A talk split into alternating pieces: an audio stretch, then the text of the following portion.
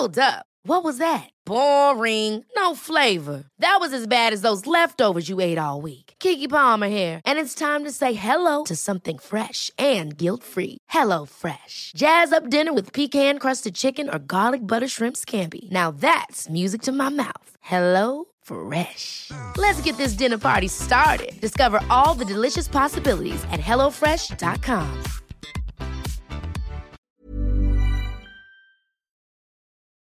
C'est comme euh, un tsunami, un ouragan, une tempête d'amour et d'émotions. J'aurais vraiment aimé qu'on me dise que je pouvais pas tout faire et que c'est ok. Comment s'y retrouver au milieu de ce flot d'informations? Pas facile de trouver sa place. Hello et bienvenue dans Parlons Bambin. Je m'appelle Alexia Poirier, je suis infirmière puricultrice et aujourd'hui j'ai décidé de créer ce podcast pour toi, futur ou nouveau parent. Parce qu'on ne naît pas parent mais qu'on le devient, le but est que tu prennes conscience de toutes tes ressources pour une parentalité éclairée, assumée et reboostée. J'ai à cœur de faire de ce podcast une boîte à outils avec de l'information fiable et nuancée. Et surtout avec des épisodes courts qui s'intègrent dans ton planning de parent. Pourquoi pas écouter durant tes trajets, le temps de la sieste ou même lors d'un moment pour toi. Tu vas vite t'en rendre compte. Ce podcast est basé sur tes questions du quotidien. Et je vais te proposer des pistes pour t'aider à observer, à comprendre ce qui se passe pour toi et ton enfant.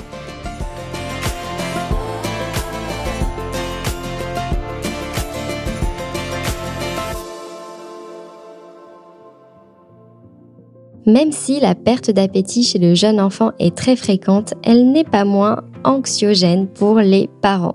En effet, surtout si ce refus est soudain ou bien s'installe sur la durée. Alors aujourd'hui, je te propose de balayer ce sujet dans ce nouvel épisode. Alors concrètement, Comment réagir selon les situations? Comment différencier le refus alimentaire de la néophobie alimentaire?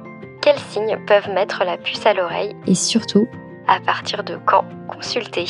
et dans cet épisode, j'ai le plaisir d'accueillir Margot, qui est diététicienne, aka Marguerite Diète sur les réseaux sociaux, qui va répondre à toutes nos questions. C'est parti alors pour débuter cet épisode, je voulais vous rappeler qu'il est important de savoir avant tout que la perte d'appétit chez le bébé ou bien chez le jeune enfant est un phénomène très fréquent et très souvent temporaire. En effet, l'appétit des bébés est très variable, même plus que nous, et dépend de nombreux paramètres. Alors surtout ne culpabilisez pas et vous faites, j'en suis sûre, ce qu'il y a de mieux pour lui. Souvent, tout finit par rentrer dans l'ordre. Cependant, quelques signes peuvent vous mettre la puce à l'oreille. Il va avoir quelques surveillances ou alternatives à proposer à vos enfants durant ces périodes. Alors ça tombe bien, vous êtes au bon endroit parce qu'on va essayer de détailler tout ça dans cet épisode. Alors c'est sûr que si votre bébé mange moins depuis quelque temps, il est fort probable déjà que ce moment devienne une source de stress pour vous. Sachez que plus vous allez être stressé et plus votre enfant va également le ressentir. Alors essayez de prendre un peu du recul et en tout cas j'espère que cet épisode va permettre sur certains points de vous faire prendre du recul parce qu'on va pouvoir évaluer un petit peu l'appétit et la gravité de cette perte d'appétit entre guillemets. En tout cas, de nombreuses situations peuvent expliquer une perte d'appétit brutale, surtout chez le jeune enfant. Tout d'abord, chez le jeune bébé, le bébé de moins de 3 mois, il faudra absolument consulter rapidement parce qu'une perte d'appétit peut être un signe comme par exemple d'une infection même s'il n'y a pas de fièvre, comme la diarrhée. On ne prend pas de risque avec un enfant de moins de 3 mois et on consulte absolument rapidement. Pour les enfants qui ont un rythme un peu plus ancré, que la lactation est bien mise en place par exemple si vous allaitez et que sa croissance est déjà harmonieuse, eh bien on va se laisser un petit temps d'observation et se poser les questions suivantes. Est-ce que mon bébé a été malade récemment? Est-ce qu'il est enrhumé? Est-ce qu'il a de la fièvre? Est-ce que ses gencives sont rouges? Car oui, la poussée dentaire par exemple peut perturber l'appétit de votre bébé. Les gencives sont inflammées, douloureuses et parfois le contact, par exemple du lait chaud, tiède ou encore de la purée chaude peut être désagréable pour lui. D'ailleurs, je fais un petit focus là-dessus dans l'épisode sur de la poussée dentaire, donc n'hésitez pas à y jeter un petit œil. Dans ces cas-là, c'est certain, les périodes sont transitoires et vous allez euh, pouvoir apprendre au fur et à mesure que votre enfant va aussi tomber malade, qu'il va avoir peut-être des préférences alimentaires. Et eh bien dans ce cas-là, vous donnez ce qui lui fait plaisir. Vous pouvez aussi fractionner un peu plus les repas. Je pense notamment aux bébés enrhumés qui ont un peu plus de mal à prendre de grosses quantités, soit au sein, soit au biberon. Effectivement, c'est une épreuve d'effort pour eux euh, de pouvoir euh, bah, retenir leur respiration, déglutir, puis reprendre leur respiration. Et d'ailleurs, j'en parle aussi de ces sujets dans l'épisode autour du rhume, qui peut être aussi d'actualité en ce moment, donc n'hésitez pas aussi à les regarder. Enfin, regarder, plutôt écouter. Cependant, si vous sentez au bout de quelques jours que votre enfant semble aller mieux mais n'a toujours pas retrouvé l'appétit, eh bien n'hésitez pas, ne restez pas seul face à votre question, n'hésitez pas bien sûr à consulter. Peut-être qu'une pesée également en PMI sera l'occasion aussi de refaire le point avec l'infirmière puricultrice sur la situation.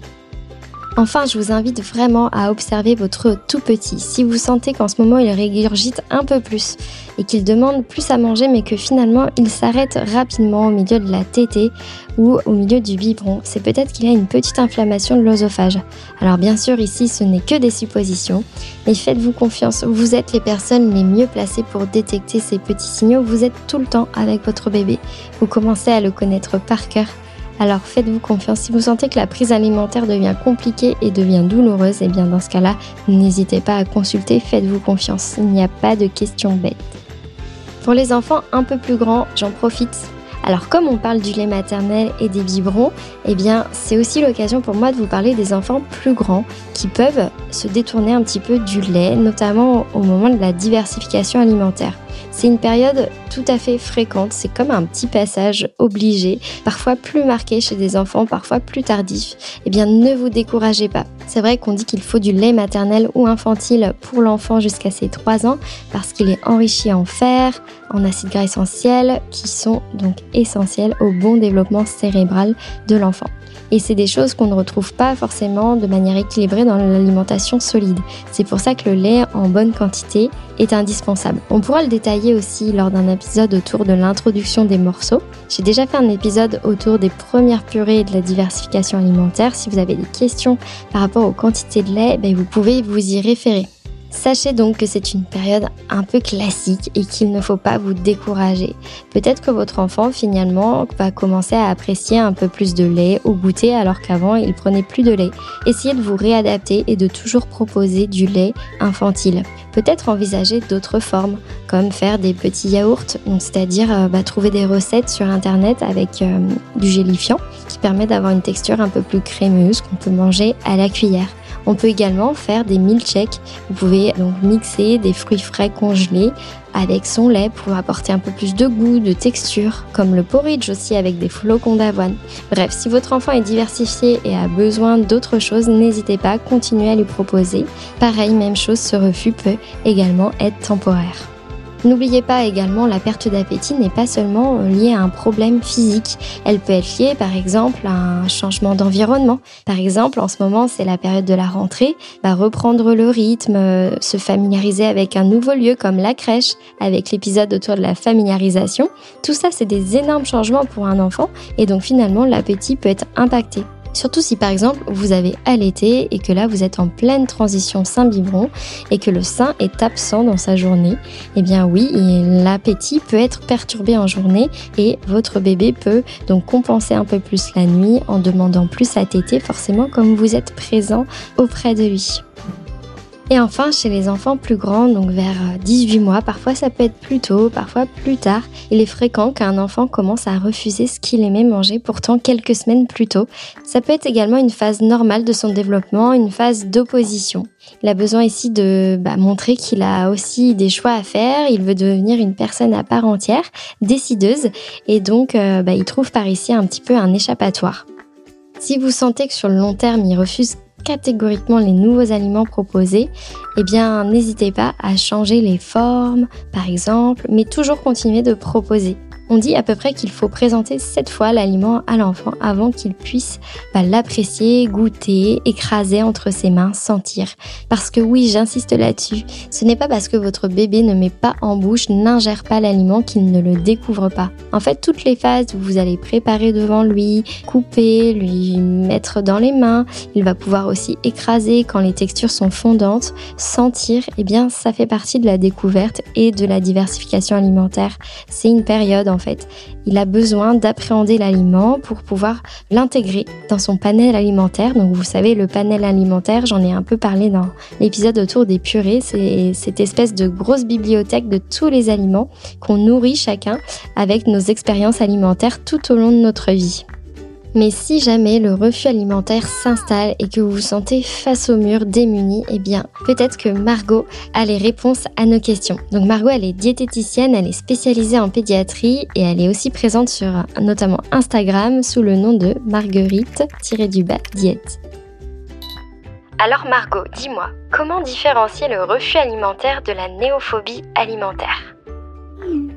Alors la différence, elle va se faire dans le temps.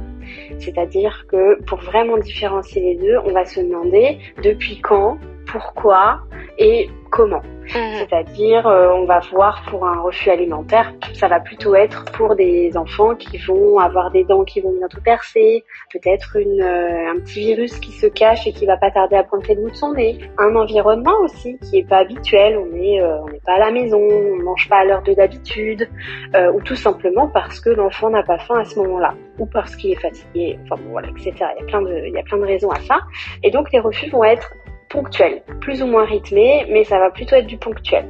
La néophobie alimentaire, elle va plutôt se concentrer sur un groupe d'aliments ou une couleur ou une texture. Généralement, ça se passe comme ça. En tout cas, ça commence comme ça. Et puis après, bah forcément, quand ça commence comme ça, on élargit un petit peu le spectre et puis on refuse, euh, on refuse de plus en plus de choses. D'accord. Sachant que c'est complètement normal, ça fait partie du développement de l'enfant. Donc après, sur une durée plus ou moins longue, mais en tout cas, euh, les deux, le refus alimentaire et la néophobie alimentaire, font partie du développement de l'enfant. On est presque obligé de passer par là pour aller vers du mieux. Donc il faut persister en tant que parent.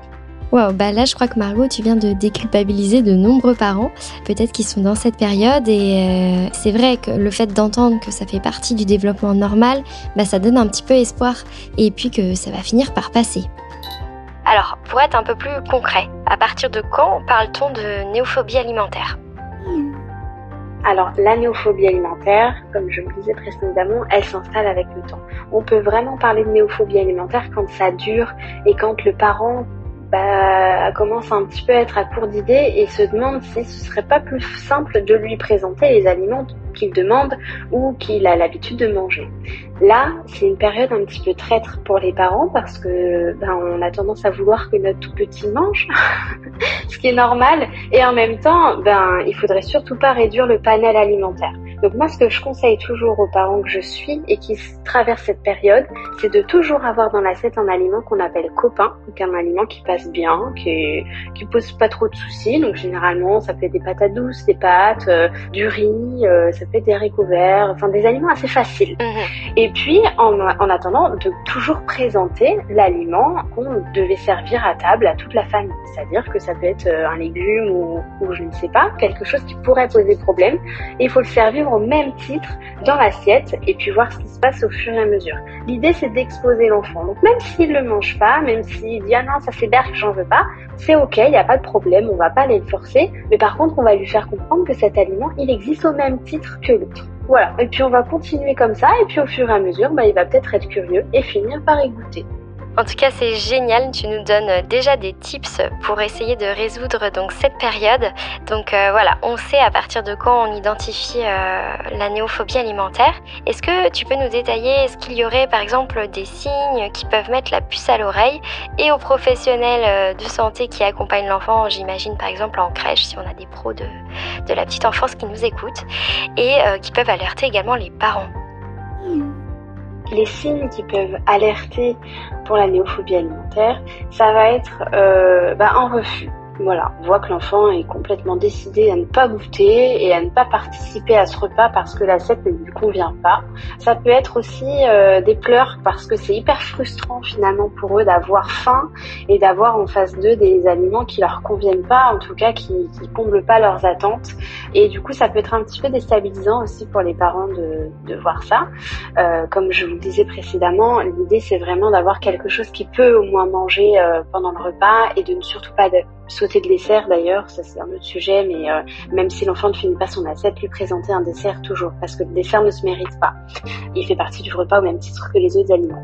Donc les signes qui peuvent alerter, ça va plutôt être des pleurs, un refus de se mettre à table, peut-être un, bébé grognon ou un bébé qui va être euh, posé sur ses positions, enfin qui va rester sur ses positions et qui va vraiment montrer un, une négation complète à l'idée de, à l'idée de toucher à son assiette. Dans les grandes lignes pour la néophobie alimentaire, on va, plutôt être sur ces, signes-là. Très bien, je te remercie. En tout cas, tu nous as déjà donné euh, quelques clés pour essayer d'accompagner l'enfant euh, concrètement durant cette période. Alors j'imagine aussi en tant que diététicienne euh, pédiatrique, tu as plein d'autres outils. Qu'est-ce que tu peux conseiller aux parents qui sont dans cette période et qui nous écoutent concernant l'accompagnement de leur enfant? L'accompagnement d'un refus alimentaire ou d'une néophobie alimentaire, il va plutôt se faire dans l'activité ludique. C'est-à-dire que moi, en tout cas, en tant que professionnel, je vais surtout éviter de créer des blocages, de créer des angoisses vis-à-vis de l'assiette. Mhm. C'est-à-dire qu'on va, on va pas aller forcer un enfant à finir son assiette ou même à goûter. L'idée, c'est quand même de rester sur une découverte. Ils sont encore dans des âges tout petits petits et nous, on a l'habitude de manger, on fait ça comme on respire, on fait ça comme on dort, on réfléchit même plus quand on mange. Bah eux, tout est découverte, les odeurs, les saveurs, les textures, l'environnement dans lequel ils mangent. Aller au restaurant, c'est quand même différent qu'aller euh, à la maison ou chez des amis. Donc il faut prendre tout ça en et je pense qu'il faut euh, faire preuve de patience et il faut surtout faire preuve de ténacité, c'est-à-dire qu'on va pas leur proposer uniquement ce qu'ils demandent, euh, comme je le disais au début, on va essayer de coupler un aliment qui pourrait éventuellement être un petit peu difficile avec un aliment copain. Et en parallèle, du coup, on va essayer de mettre des choses en place avec euh, des jeux autour de l'alimentation, on peut aller visiter des, cueillettes, des fermes, tout ce qui pourrait rendre l'alimentation ludique ou même ben, faire la cuisine avec papa et maman. Parce que même si on mange pas les aliments, au moins on les découvre d'une autre façon. C'est super intéressant, merci beaucoup Margot. Et d'ailleurs, quels professionnels les parents peuvent consulter, vers qui se tourner? Parce que j'imagine que ces périodes sont souvent bah, assez hautes en émotions et qu'ils ont besoin de soutien. Donc, euh, qui est-ce que tu conseilles de, rencontrer?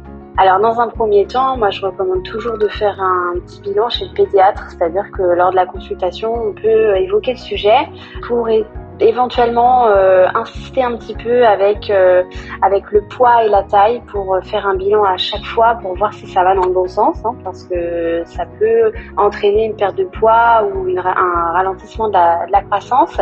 Donc déjà on s'assure que dans ce sens-là tout va bien. Après le poids peut stagner un petit peu ou alors en tout cas moins prendre d'importance que euh, précédemment. Et là, ben, c'est normal, hein, un enfant qui mange moins, c'est un enfant qui est moins amené à prendre du poids. L'idée, c'est quand même qu'il en prenne toujours un petit peu, voilà, ou qu'il stagne, mais vraiment pas longtemps. On stagne un mois, après le deuxième mois, il faudrait quand même que ça augmente un petit peu. Pareil pour la croissance. Toujours est-il que lorsqu'il y a une perte de poids, là, pour le coup, ne s'inquiète pas de premier abord, mais par contre, il faut mettre des choses en place. Ensuite, l'idée, c'est quand même d'aller vérifier si les besoins nutritionnels sont tous les matins. Donc, une diététicienne pédiatrique, je pense que dans ce cas de figure, n'est pas de, n'est pas de trop. Euh, ou alors, on peut aussi consulter une orthophoniste spécialisée dans les troubles alimentaires pour voir si le refus vient pas d'un, d'un petit souci de la sphère ORL. C'est intéressant parce que je ne pensais pas que l'orthophoniste intervenait sur ce champ de compétences on va plutôt se tourner vers une orthophoniste pour voir si éventuellement il n'y a pas un petit blocage quelque part, des petits freins, des petites tensions qui pourraient euh, compromettre euh, la mastication de certaines textures ou, ou, peut-être euh, euh, mettre en avant une hypersensibilité qui pourrait être gênante pour une alimentation variée. D'accord. Ou alors aussi on peut aller voir une diète pédiatrique qui va permettre d'avoir des idées de menu, des idées d'activité, pouvoir aussi beaucoup déculpabiliser parce que c'est quand même important qu'ils atteignent leurs besoins nutritionnels même si ils mangent pas des aliments autant variés que nous. Donc je pense que ce genre de professionnel peut vraiment aider les parents. Et puis moi, si j'ai vraiment un conseil à donner aux parents, de, de, de maman à maman, enfin en tout cas de parents à parents, c'est vraiment de garder votre âme d'enfant et de vous mettre à sa place tout en, en gardant la vôtre, hein, évidemment, et d'essayer de faire des repas, des moments ludiques, et surtout de, de, de leur montrer que même s'ils n'aiment pas les brocolis, c'est pas grave, ils ont encore toute la vie pour les aimer, et puis peut-être qu'ils aiment pas les brocolis de maman et qu'ils vont adorer les brocolis de mamie, et puis ce sera comme ça, et puis ce sera peut-être l'inverse pour d'autres aliments, et puis euh, et puis voilà, faut garder le cap et sa patience. Et oui, de la patience. Finalement, il en faut pas mal pour accompagner son enfant. Un grand merci à toi Margot pour ton partage d'expérience et d'expertise tout au long de cet épisode. Je rappelle qu'on peut te retrouver sur les réseaux sociaux, notamment Instagram, sous le nom de Marguerite-diète. Voici les 4 points clés à retenir selon moi pour cet épisode. Avant 3 mois, la perte d'appétit au même titre que le changement brutal de transit ou de la fièvre doit être un motif qui doit amener à consulter rapidement. Et durant la première année, on mettra une vigilance particulière à la perte d'appétit et on redoublera d'observation et de vigilance. Je pense notamment aux périodes de rhume chez l'enfant de moins de 12 mois. En effet, son appétit peut être rapidement impacté et sa capacité à s'alimenter. Dans ce cas, il faudra consulter également. Si tu veux éclaircir ce point, je le détaille dans l'épisode autour du rhume. On l'a vu tout au long de cet épisode, le jeune enfant est sujet à la perte d'appétit. Dans ce cas-là, il faudra observer et toujours mettre en lien au contexte. En effet, parfois votre enfant aura besoin de plus de sommeil. A contrario, comme il a vécu des pics de croissance où il a eu besoin de plus manger. N'oubliez pas que les petits virus, la poussée dentaire peuvent grandement impacter son appétit. Souvent, l'appétit revient quand l'enfant se porte mieux.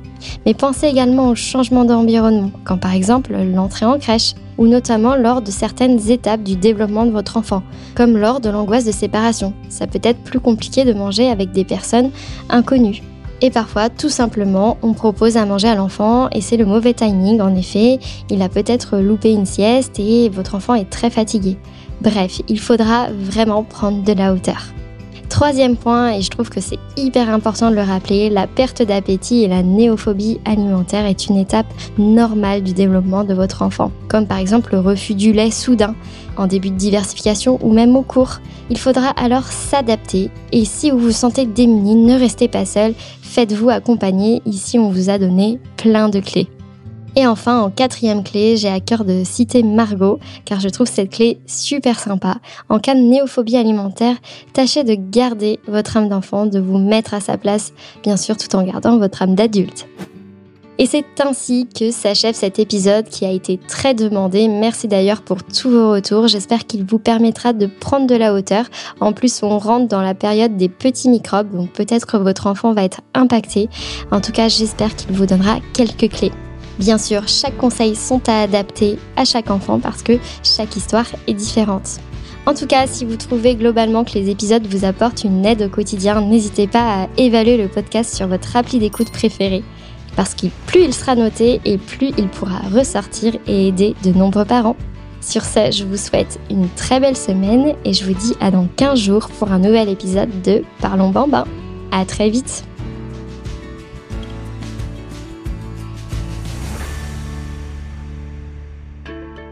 Merci à toi pour ton écoute et ton attention durant cet épisode. J'espère qu'il t'a donné des pistes de réflexion et que mes tips vont t'apporter une touche de soutien dans ta vie de parent. Si toi aussi tu as une question et que tu veux participer à la création d'un épisode, tu peux me l'adresser dans la boîte à questions sur mon compte Insta Parlons Bambin. Plus aucun parent seul face à ces questions. Voilà mon ambition. Car pour moi, un parent informé est un parent qui a le choix. Si tu partages cette conviction, tu peux mettre ta pierre à l'édifice en diffusant ce podcast autour de toi. Objectif, parlons bambin dans toutes les oreilles des futurs ou nouveaux parents. Alors n'hésite pas à mettre un cœur, 5 étoiles ou même commenter sur l'appli d'écoute de ton choix. À très vite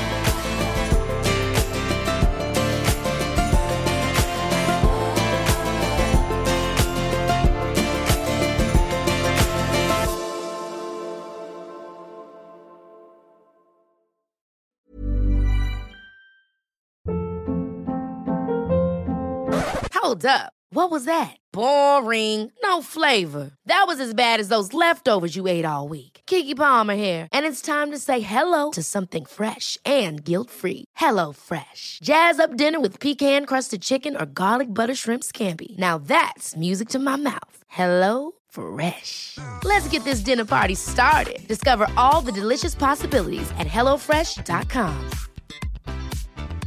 Even when we're on a budget, we still deserve nice things. Quince is a place to scoop up stunning high-end goods for 50 to 80% less than similar brands. They have buttery soft cashmere sweaters starting at $50, luxurious Italian leather bags, and so much more. Plus, Quince only works with factories that use safe, ethical, and responsible manufacturing. Get the high-end goods you'll love without the high price tag with Quince. Go to quince.com/style for free shipping and 365-day returns.